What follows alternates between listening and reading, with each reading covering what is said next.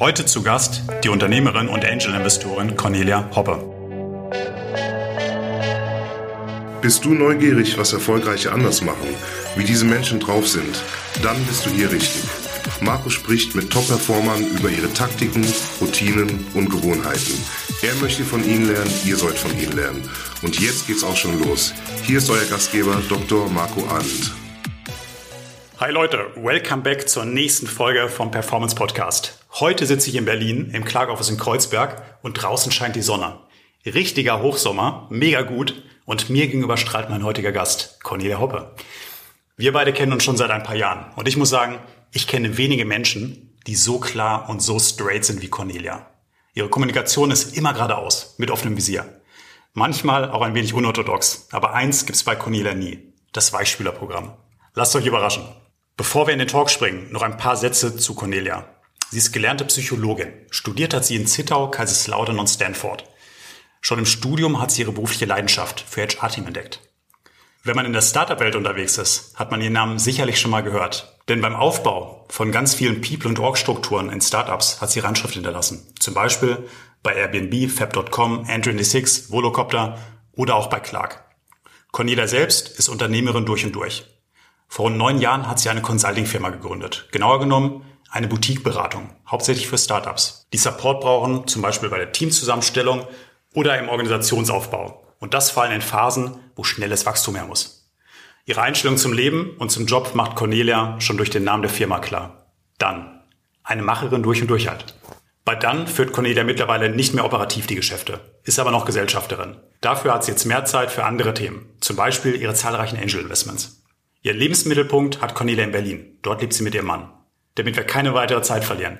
Jetzt nun rein ins Gespräch. Liebe Cornelia, ich sage ganz herzlich willkommen im Performance Podcast. Hallo und danke fürs Einladen. Sehr gerne. Du, habe ich jetzt gerade irgendwas ganz Wichtiges vergessen, ohne dass wir nicht starten können? Ich wohne mit Mann und Dackel. Ich möchte den Dackel doch mal kurz. Wie heißt denn der Dackel? Otto. Otto. Ja. Schöne Grüße an Otto. genau. Bist du bereit? Yes, auf geht's. Dann auf. Ich kenne dich nur ausgeschlafen und gut gelaunt. Wann stehst du denn morgens auf? Äh, kommt ein bisschen drauf an, aber ganz grundsätzlich irgendwas zwischen 5.45 Uhr bis 6.30 Uhr. Und nimm uns mal mit, was passiert in dieser ersten Stunde bei dir? Ähm, ich mache tatsächlich in der ersten Stunde immer, wirklich immer, immer, immer Yoga. Jeden Morgen. Ähm, meistens tatsächlich Power-Yoga. Ähm, ich weiß nicht, ob ich hier Schleichwerbung machen darf, aber ich mache das via Peloton. Bin da ganz, ganz großer Fan von ganz tolle Trainer. Und ähm, brauche ich jeden Morgen, dann je nachdem, wie es Wetter ist, bin ehrlich gesagt Schönwettergänger mit dem Dackel. Ähm, ansonsten muss der Mann gehen, der macht das sowieso auch immer. Und dann duschen, Frühstück, fertig. Zum Frühstück, was gibt's bei euch? Unterschiedlich. ähm, entweder Porridge oder ähm, Eier mit Gemüse. Ja. Aber viel mehr Auswahl haben wir nicht. Ich kann auch nicht kochen. Und okay. ich kann ja nicht mal Frühstück großartig, aber dazu reicht's. Aber du musst das Frühstück machen, oder dein Mann? Ich möchte es machen. Er würde es auch machen, aber ich möchte es machen. Ähm, ja. Alright. Du gehen wir mal 20 Jahre zurück. Da hast du gerade Psychologie studiert. Ja. Als junge Studentin. Hattest du damals schon die gleiche Morgenroutine? Nee, gar nicht. Ehrlich gesagt, ich kann mich gar nicht mehr dran erinnern. Doch, ich war noch viel, viel, viel sportlicher. Äh, ich bin ja früh gelaufen. Ähm, zu meinen Studienzeiten habe ich tatsächlich auch als Fitnesstrainerin gearbeitet, man mag Aha. nicht glauben. Ähm, und äh, habe damals auch viele Choreografien gemacht, weil ich damals so Dance-Courses und alles Mögliche geleitet habe und ähm, bin extrem viel laufen gegangen. Wir haben uns damals selber immer sehr angestachelt, haben Halbmarathons gelaufen wie die Blöden. Ähm, also tatsächlich gerade für mich mehr oder weniger unvorstellbar. Aber das war dann eher immer so früh. Oder wir haben schon früh echt eine Lerngruppe gemacht zu Studienzeiten. Wir waren schon bis zu einem gewissen Punkt Streber, aber ich muss sagen, ich habe auch viel Fernstudium gemacht, obwohl es eigentlich Präsenzstudium war. Also da haben mich auch viele wirklich mit gut durchgetragen, aber ich habe auch meinen Teil dafür gemacht. Und du bist damals dann immer schon zur gleichen Zeit aufgestanden, wie heute? Ja, also ich war tatsächlich noch nie Langschläfer. Also ja, wenn man so viel vom Tag da irgendwie verpasst, also abends, wenn es dunkel ist, ja meine Güte, passiert in meiner Welt zumindest nicht mehr viel. Ich weiß, in anderen Welten passiert da gerade viel. Ähm, ich liebe einfach morgens. Wie viele Stunden Schlaf brauchst du denn, um dich wohlzufühlen? Ach, das kommt so drauf an, ob Sommer oder Winter ist. Mhm. Im Sommer fünf, sechs, maximal sieben Stunden. Also wirklich auch, dass ich gute Laune habe. Mhm. Im Winter ist es um einiges mehr. Da könnte ich auch eigentlich durchschlafen. Ich glaube, früher, irgendwie in meinem früheren Leben war ich bestimmt irgendwie so ein Winterschläfer oder sowas, äh, der Winterschlaf gebraucht hat. Also das ist wirklich sehr, sehr unterschiedlich. Und natürlich auch, wenn du irgendwas hast, was so richtig interessant ist oder wenn du reist oder sowas, dann ist es natürlich auch noch weniger. Also ich mag grundsätzlich schlafen, aber ich habe immer so ein bisschen FOMO, ne? Wenn ich halt schlafen gehe. Wenn wir schon mal 20 Jahre zurückgesprungen sind, wir sind in der Vergangenheit. Lass uns nicht nur 20 Jahre zurückspringen, sondern auch 30 Jahre. Mhm. Du bist ein Kind der 1980er. Mhm. Und die 80er, das war eine spannende Zeit. Da war unser Land noch getrennt. Kann man mhm. sich heute gar nicht mehr vorstellen. 1400 Kilometer Grenze durch unser Land. Und in Berlin die symbolträchtige Mauer. Du bist damals in der DDR aufgewachsen. Ja. Erzähl uns mal aus dieser Zeit. Was hat dich damals besonders geprägt? Also zunächst muss ich mal sagen, ähm, man wusste ja nicht oder ich wusste nicht, dass es eigentlich was anderes gibt und ich habe das ja gehabt, bis ich sieben Jahre alt war. Ne? Das heißt, ähm, woran ich mich wirklich noch erinnern kann und was auch jeden wundert, ich kann jedes Pionierlied immer noch singen, also wirklich jedes, jedes. Irgendwie wurde das total eingetrichtert.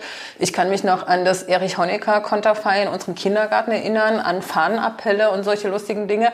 Also auch ans, ähm, äh, an, ich habe immer noch meinen Jugendpionierausweis äh, beispielsweise ähm, und eben auch äh, blaues Halstuch und sowas.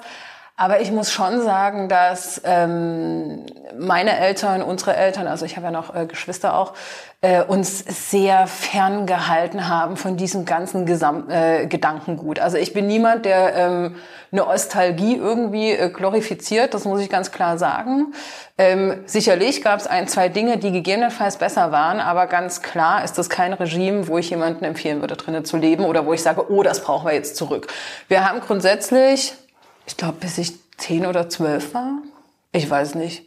Ähm, immer im Erzgebirge, tatsächlich immer im Erzgebirge. Nee, einmal waren wir auch in der Ostsee, glaube ich. Oder zweimal. Ähm, Urlaub gemacht, aber viel weiter ging es eben auch nicht. Also klar, man hätte auch irgendwie an Balaton irgendwie äh, fahren können oder sowas.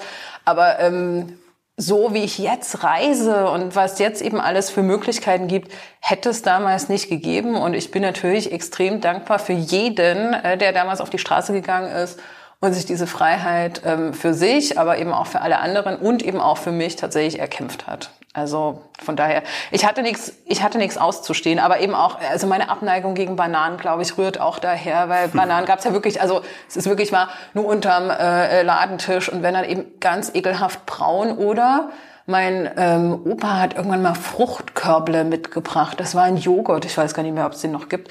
Ähm, aber an sowas erinnert man sich. Oder äh, so das erste, ähm, erste äh, Paket, als mein Vater nach äh, Tübingen gefahren ist, da hatten wir Bekannte. Und dann hat der ähm, ein Paket mitgebracht. Meine Güte, das war ganz, ganz toll. Da war so Benjamin Blümchen und sowas drin.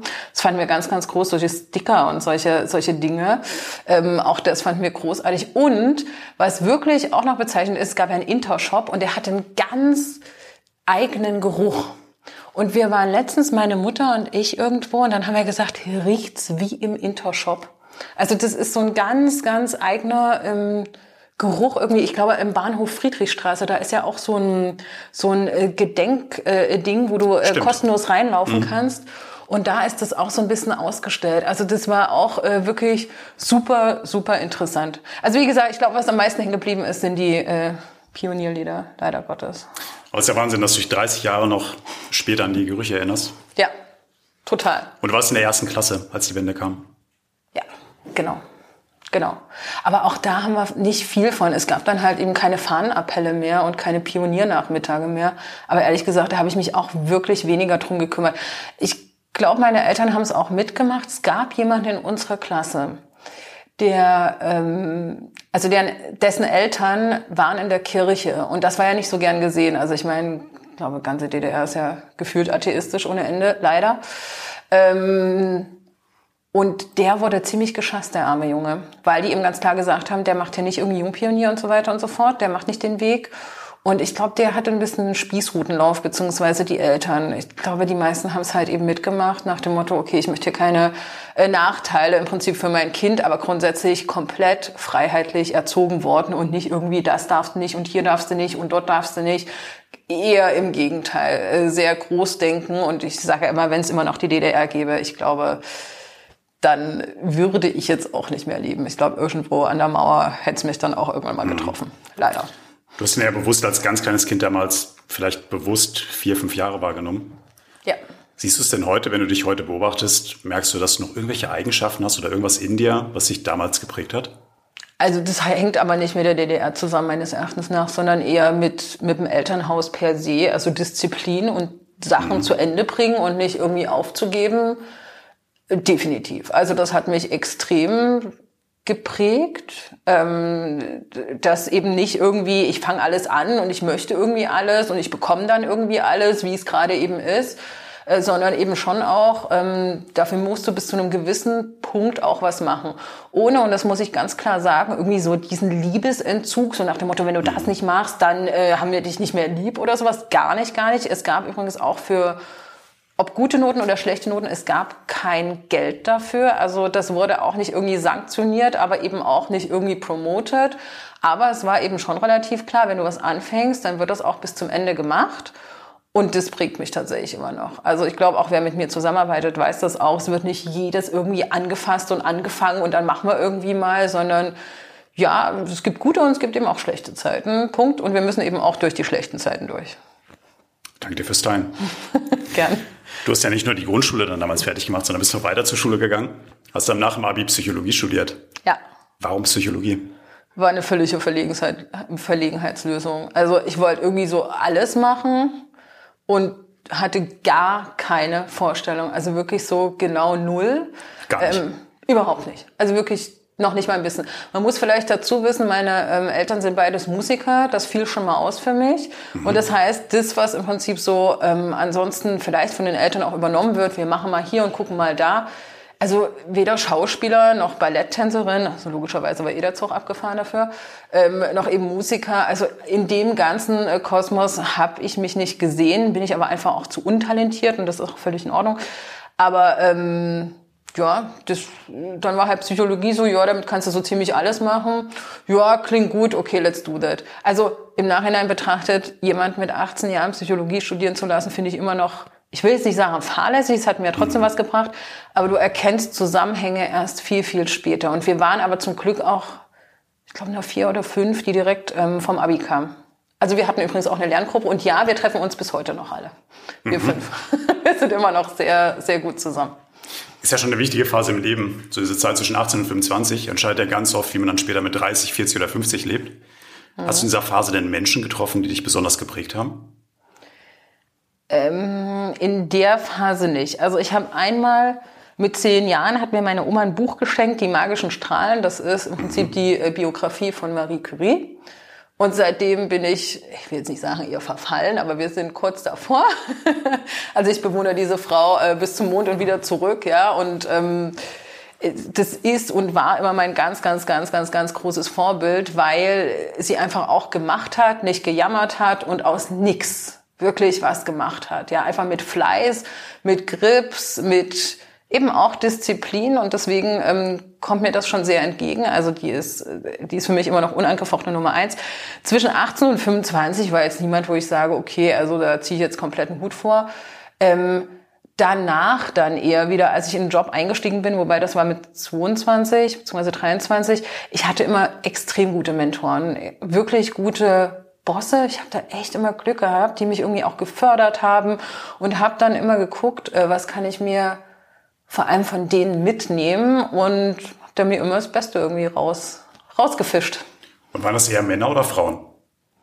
Waren also die Boss-Bosse waren immer Männer, aber ich hatte zum Beispiel eine ganz tolle Mentorin damals bei Hayes, äh, Sabina heißt die, ähm, das war zum Beispiel auch eine ganz, ganz tolle Frau. Also einfach auch so von der Empathie, aber eben auch, ähm, wie sie Dinge gelehrt hat und angepackt hat und alles. Also davon zehre ich tatsächlich bis heute. Du bist ja nach deinem Studium erst in der Corporate-Welt gestartet mhm. und dann aber relativ schnell in der Startup-Szene gelandet. War das eher Zufall oder ein Masterplan? Also ich war ja so ein typischer Jobhopper. Ne? Ähm, daher, wie gesagt, dass ich keinen Einblick in dieses normale Businessleben hatte, musste ich mich da ein bisschen ausprobieren. Ich muss vielleicht dazu sagen, eben meine Brüder konnten mir da auch nicht helfen. Der eine war zu jung, der andere ähm, hat Handwerkliches gelernt, also mhm. auch gar nichts irgendwie auf der Baustelle. Ähm, konnte er mir mitgeben. Und dann war ich eben bei äh, Lidl und PwC und Stepstone und allem und überall war ich so maximal anderthalb Jahre. Also ich habe mich schon echt hart gefeiert, wenn ich mal irgendwo so anderthalb Jahre ähm, durchgestanden habe.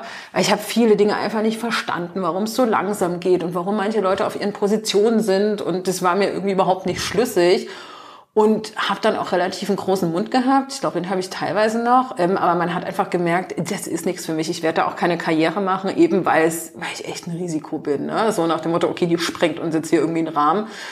Und dann ähm, habe ich meinen damaligen Freund kennengelernt äh, bei Lidl und der meinte, ähm, du, ich kenne da jemanden und das war eben einer damals von Rocket Internet. Ich spreche mal mit dem. Du gehörst in die Startup-Szene. Also komplett Glück. Ich hätte es gar nicht gewusst, dass das überhaupt gibt. Also habe mich nie damit irgendwie beschäftigt, hatte das auch gar nicht so irgendwie auf dem, auf dem Schirm. Und dann ging das relativ schnell und dann ähm, habe ich damals für ein Venture von äh, Rocket Internet angefangen und ab da ging's los. Welches Venture war das damals? Wimdu. Mhm. Wimdu war ja die, äh, die, die deutsche Veranstaltung äh, zu Airbnb. Gibt's heute nicht mehr. Also damals gab's ja aber Wimdu, Nine Flats und eben Airbnb. Das heißt, das ist jetzt gut 10, 11 Jahre her, dieser Schritt. Das war 2011, genau. Mhm. 11 Jahre her. Mhm. Kommen wir da mal zu deinem beruflichen Schwerpunkt, HR und Organisationsentwicklung. Mhm. Du hast ja in deinem Berufsleben wahrscheinlich hunderte von Interviews geführt. Mhm. Wenn du mit Bewerberinnen sprichst oder Bewerbern, mhm. was interessiert dich am meisten? Was fragst du die? Also es kommt ja drauf an, was soll ich rausfinden. Ne? Also ganz so Kaffee-Talk ist es jetzt auch nicht, ähm, wie es manchmal scheint. Ähm, also mich interessiert grundsätzlich eben, wie Leute mit Dingen ganz grundsätzlich umgehen. Also mich interessiert schon zum Beispiel, wie viel Glück sie im Leben gehabt haben. Also worauf attribuieren sie ihre Erfolge oder eben auch Misserfolge. Und es wird immer irgendwie ein bisschen Glück dabei sein. Aber sieht das jemand, sieht sich jemand als Spielball des Schicksals? Oder hat er das Schicksal auch selber in die Hand genommen? Ja, mit einem Quäntchen Glück. Oder auch was mich interessiert ist, ähm, was für eine Arbeit jemand nicht wiederholen würde, obwohl er erfolgreich war.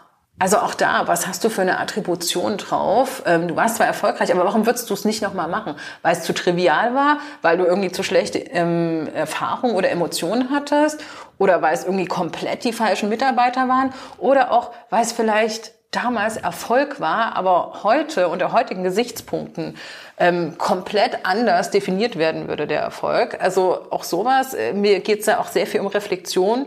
Und auch wenn wir da gerade auf diesem Boot bin bezüglich ähm, Reflexion, mich interessiert auch, gerade bei Führungskräften übrigens, ähm, welche Überzeugungen hatten Sie noch vor zwei Jahren, die Sie heute nicht mehr haben? Also das finde ich immer mega interessant und das muss nicht unbedingt im Job sein, sondern es geht ja einfach darum, gehst du weiter im Leben oder bleibst du stehen? Und natürlich gibt es so ja. Grundüberzeugungen und die sind auch super, super wichtig, dass man, glaube ich, an einigen Dingen festhält. Äh, manche Dinge, you need to let go. Und das ist mir wichtig, dass man sowas reflektiert hat. Und selbst wenn wir da anfangen, das zusammenzumachen, das ist auch okay. Ähm, aber zumindest so dieses, dass jemand nicht komplett rigide ist ähm, und nicht sagt, nö, da bin ich festgefahren, das ist genau richtig, und man weiß aber, es haben sich doch Umstände geändert und Parameter geändert. Also wie offen kannst du da eben auch sein, ähm, für dich auch ähm, zwar konsistent zu sein, was ja auch völlig menschlich ist, aber trotzdem immer noch ähm, flexibel neue Dinge einzubauen, ohne dass jemand denkt, bist du völlig irre geworden jetzt auf einmal. Ähm, das interessiert mich tatsächlich sehr. Und da ist es aber auch eher, also jetzt kein Interview, sondern eben wirklich auch ein Dialog, mhm. was mich tatsächlich interessiert. Also das ist jetzt keine Frage, die ich irgendwie mal so, okay, erzähl jetzt mal, okay, gut, nächste Frage, sondern das interessiert mich wirklich. Wie kommst denn du da drauf? Und was war denn so der Trigger? Oder was machst du denn jetzt damit? Oder wenn du da irgendwie zurückgehen würdest mit dem jetzigen äh, Thinking, wie, wie würdest du da drauf reagieren? Wie würde auch das Umfeld von damals ähm, drauf reagieren? Etc. etc. Ich habe es im Intro schon kurz angerissen. Du warst ja beim Aufbau von teilweise weltbekannten Firmen beteiligt in den mhm. letzten elf Jahren. Mhm. Und dabei hast du wahrscheinlich mit unzähligen Führungskräften zusammengearbeitet. Ich gehe mal davon aus, da waren noch ein paar richtig gute Leader dabei. Mhm. Was macht aus deiner Sicht eine gute Führungskraft aus, so einen richtig guten Leader? Also zum einen kennt er sich selber. Das ist mir wichtig. Also wenn du dich selber nicht kennst und dich selber irgendwo auch deine Mitte hast, ja, dann wirst du auch andere nicht führen können. Und ich predige das überall. It starts with yourself. Ähm, und äh, dieses, ich bin reflektiert, ich kenne mich, ich weiß, was meine Trigger sind. Ähm, da, äh, da, damit fängt's an. Also das macht für mich erstmal einen ganz, ganz großen Unterschied. Ähm, und da ist auch egal, welches Alter du hast. Ne? Also du kannst ja in jedem Alter auch extrem reflektiert sein. Das ist mal Nummer eins. Und Nummer zwei ist auch, ähm, dass du halt mit sehr, sehr vielen Menschen einfach, wie soll ich sagen, dealen kannst. Und das heißt nicht, dass du die alle mögen musst, aber dass du Dinge verstehst und mit denen zumindest eine Baseline oder wie ich immer sage, den kleinsten gemeinsamen Nenner einfach definieren kannst. Und, und das ist mir auch wichtig, in, in guten Zeiten ist ja mal alles super. Ja, da sind auch alle tolle Lieder und da Yes und da feiern wir und so weiter und immer höher, schneller weiter. Aber die Frage ist, was passiert denn in Konfliktsituationen? Und mich interessiert tatsächlich auch, und ich habe es auch gesehen, dass man deswegen auch dieser kleinste gemeinsame Nenner auch wieder immer dahin zurückgeht. Also ich habe immer meinen Leuten gesagt, mir ist Fairness und Loyalität am wichtigsten. Und da kann wirklich die Welt brennen, aber fair und loyal möchten und müssen wir bleiben. Und da können sich auch alle zum Beispiel eben auf mich verlassen. Und ich glaube, es macht einen guten Leader aus, wenn du da einfach predictable bist. Und wenn du dann nicht auf einmal denkst, hä, aber gestern hat er doch das gesagt und morgen sagt er das. Also diese Vorhersehbarkeit einfach auch. Wie wird jemand agieren und jemand acten, weil ich seine Werte kenne und er sich eben auch selber kennt. Ich glaube, das macht einen guten Leader aus. Der muss nicht alles wissen, der muss auch nicht jede Antwort haben, aber wie gesagt, sehr bei sich sein und eben in, äh, in guten und eben aber auch in schlechten Zeiten eine Vorhersehbarkeit einfach haben. Konfliktfähigkeit ist ein schönes Stichwort. Da würde ich gerne mal ein bisschen reinzoomen, weil das, glaube ich, auch eine Eigenschaft ist, die dich ausmacht. Ja. Ich habe nämlich mal im Interview von dir gelesen, O-Ton, das muss ich jetzt ablesen, ich kann Konflikte gut aushalten und auch nach Hause gehen mit dem Wissen, der ist gerade nicht mein Fan. Ich kann absolut ruhig schlafen, auch wenn mich nicht die ganze Welt liebt. Am Ende ist es doch so, die, die mich wirklich mögen sollten und müssen, sitzen mit mir unterm Weihnachtsbaum. Wie wichtig ist diese Eigenschaft Konfliktfähigkeit? Nicht nur bei Führungskräften, sondern insgesamt als Eigenschaft. Ich finde das extrem wichtig. Ich glaube, dass Konflikt immer eine negative Konnotation hat. Ähm, für mich persönlich hat Konflikt eine positive Konnotation, weil du eben auch daran wächst. Also dieses Agree to Disagree, das könnte ich auch immer wieder predigen und das ist auch komplett in Ordnung und ich ermutige auch immer sehr mein Umfeld, seine Meinung zu sagen und das ist gar nicht so einfach, weil du dich eben ganz oft verbiegst, wie möchte der das hören und was möchte der andere hören und die andere und so weiter und so fort. Und äh, es geht ganz oft dann von der sachlichen auch auf die persönliche Ebene und deswegen sage ich ja, also auch wenn jemand vermeintlich nicht mein Fan ist, das ist ja das ist ja etwas, was ich rein projiziere. Und wenn wir jetzt einen Konflikt hätten, dass ich dann denken würde, ja, jetzt mag der mich nicht und so weiter und so fort. Also die Wahrheit ist doch, du gehst doch dann auch nach Hause, vielleicht denkst, okay, die alte Kuh, aber das war's dann. Ich glaube, viele Leute machen sich viel zu viel Gedanken, was dann überein gedacht wird, gemacht wird, getan wird. So wichtig sind wir gar nicht im Leben anderer. Und deswegen sage ich eben ganz klar, die, wo es mich wirklich juckt, ähm, dass die, wie die über mich reden und was sie über mich sagen, die sitzen mit mir unter Weihnachtsbaum oder unter der Palme oder ich weiß es nicht wo. Also zumindest sind die sehr nah an mir dran. Und alle anderen, das ist okay, ähm, wenn sie sagen, oh, da habe ich jetzt einen Konflikt oder es ist schwierig mit ihr oder sowas. Aber vielleicht wachsen wir eben auch dran. Mhm. Deswegen kann ich da wirklich auch jetzt noch immer ruhig schlafen. Du bist jetzt über 15 Jahre im Berufsleben. Mhm knapp elf Jahre davon in der Startup-Welt. Und gerade in der Startup-Welt, das hören wir immer, dieses Auf und Ab, die Achterbahnfahrt. Gibt nicht nur die Hochphasen, die immer schön in den Medien projiziert werden, sondern natürlich auch die Tiefphasen. Wie gehst du damit um? Wie bist du da? Wie managst du sowas? Ähm, auch absolut ins Doing. Also ich meine, das Schwierigste, was wir äh, mit dann Berlin hatten, war natürlich die Corona-Krise. Ja, sicherlich auch wie bei einigen anderen. Da waren gerade Marie und Jeanette ähm, ganz neue Geschäftsführerinnen. Das war ja 2020, war quasi, wäre ihr erstes Jahr komplett alleine gewesen. Da wollte ich ja gerade mal wieder raus ähm, äh, und nur noch als Gesellschafterin ähm, dabei sein. Und da habe ich ganz klar gesagt, das mache ich, ähm, das manage ich, ähm, das wird mein Masterpiece. Da gehe ich durch, definitiv. Also ich bin ganz weit weg von, ich stecke einen Kopf in den Sand und mache dann nichts oder ähm, ich bin auch keiner, der bei Stress irgendwie äh, paralysiert ist, sondern ich komme ins Tun. Ja, die Flucht nach vorn. Absolut. Komplett. Du selbst verbringst ja viel Zeit mit Gründerinnen und Gründern von Startups. Vor allem auch in der Rolle als Angel-Investorin, wo du neben Geld insbesondere deine Erfahrung weitergibst. Sag mal, was sind denn deine drei Top-Tipps für Gründerinnen und Gründer? Ähm, äh, für mich ist immer wichtig, ganz ehrlich, was hast du auf der Haben- und auf der Soll-Seite? Also ich bin manchmal echt so ein bisschen überrascht über Businesspläne, wo ich mir denke, okay, Freunde, was denkt ihr denn aber, wie lange hier irgendwie Geld reingegeben wird? Das ist doch kein Freizeitpark, den wir hier irgendwie machen, sondern irgendwie muss man da auch mal profitabel werden. ja. Und nochmal, das sage ich als Psychologin, also ich bin ganz weit weg von BWL, aber dass man irgendwann mehr einnehmen muss als ausgeben, also so weit muss es reichen. Und ich glaube, dass man sich da auch keine Märchen irgendwie zusammenbauen muss, sondern mhm. da muss man wirklich scheiße ehrlich zu sein, kauft das jemand, nutzt das jemand ähm, und nicht irgendwie, ich möchte nur Gründer sein. Also irgendwann äh, bist du einfach auf der harten Realität, kommst du einfach an. Nummer eins. Ähm, Nummer zwei, ich glaube auch dieses ähm, Kommunizieren auf allen Ebenen ist einfach extrem wichtig. Ich kann tatsächlich auch nur als Tipp geben, äh, sucht euch jemanden, der euch im Zweifel echt auf den Pott setzt. Ich hatte damals auch jemanden, ähm, der hat mich so hart auseinandergenommen. Den mag ich immer noch, ja, aber der hat dann echt gesagt, Cornelia, es ist doch nicht dein Ernst, dass du hier irgendwie so reintrabst und denkst, das geht hier irgendwie alles so. Und da dachte ich mir so, oh, damn. Ähm, aber, also der gibt immer noch sehr klares, hartes, ehrliches Feedback. Den schätze ich am allermeisten. Also davor keine Angst haben, ja. Jetzt und das war aber kein Investor, das war nee, nee, nee, das war, ja, na, ja, ja, also mhm. mittlerweile dann schon. Ähm, der ist von ex-Airbnb, der hat es auch wieder selber gegründet. Mhm. Und mit dem wollte ich einfach meinen Businessplan damals durchgehen. Und der hat, glaube ich, gedacht, irgendwie, ich habe völlig den Verstand verloren. Zu Recht übrigens.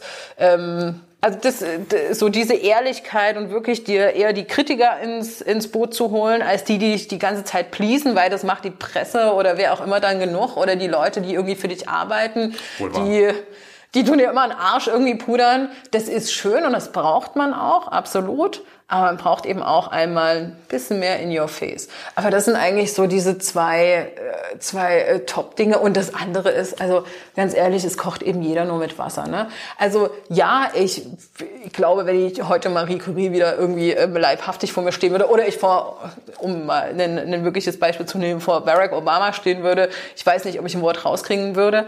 Auf der anderen Seite, die kochen alle nur mit Wasser. Mhm. Ja, ob das ein Investor ist oder irgendwie jemand ganz, ganz Tolles oder keine Ahnung was. Am Ende kochen die alle nur mit Wasser und ich glaube, das müssen wir uns einfach bewusst sein und auch dem Wert, den man einfach selber hat. Ja. Zum Thema Berufsleben möchte ich zum Schluss noch ein letztes Thema ansprechen. Frauen in Spitzenpositionen. Ja. Und es ist ja leider immer noch so, dass 89 Prozent der Unicorn-Spitzen Männer sind oder auch über 80 Prozent der DAX-Vorstände. Mhm. Ich weiß, du hast da eine ganz klare Meinung in der Gender-Debatte. Und mhm. darum frage ich auch, braucht es eine Quote? Also ich glaube es nicht. Ich weiß, dass das eine sehr unpopuläre Meinung ist.